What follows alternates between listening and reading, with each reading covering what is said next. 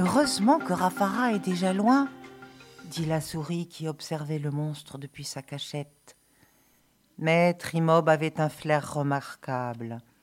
Il eut vite fait de retrouver la trace de la fillette et de la rejoindre, car il courait dix fois plus vite qu'elle. Je te tiens grogna-t-il en levant les bras pour la saisir. Rafara jeta alors le bâton derrière elle en disant Cher bâton, cadeau de la souris, transforme-toi en lac. On raconte qu'aussitôt, le bâton se transforma en un lac vaste et profond qui mit la fillette à l'abri du monstre. Mais pas pour longtemps, car Trimob avait une bouche énorme. À chaque gorgée, il avalait le contenu de mille jarres.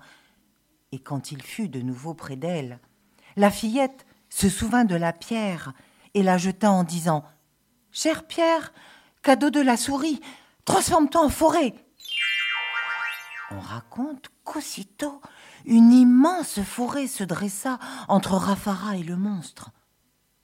Mais Trimob avait une queue puissante et tranchante comme une hache.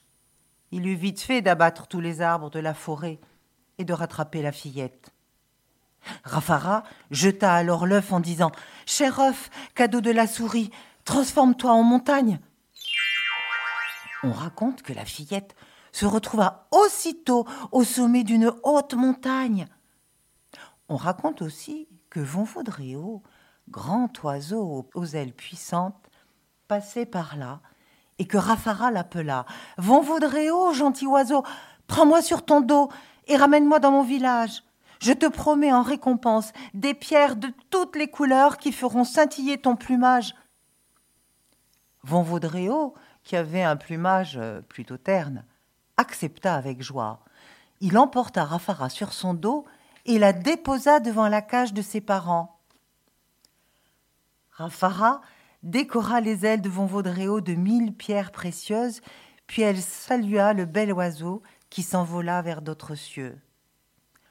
On raconte que le père fut rempli de joie quand il retrouva sa fille chérie, mais que sa colère fut terrible lorsqu'il apprit que ses deux aînés avaient abandonné leur petite sœur dans la forêt. Il voulut leur couper les mains, mais Rafara le supplia de les épargner. Soit, dit le père, je vous fais grâce, mais s'il vous arrive encore d'être jalouse et méchante, c'est le cou que je vous couperai.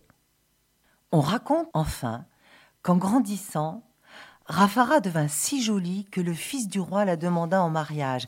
On raconte même. Hein, mais ceci est une autre histoire. Ce conte populaire africain est illustré par Anne-Catherine de Boel aux éditions Pastel.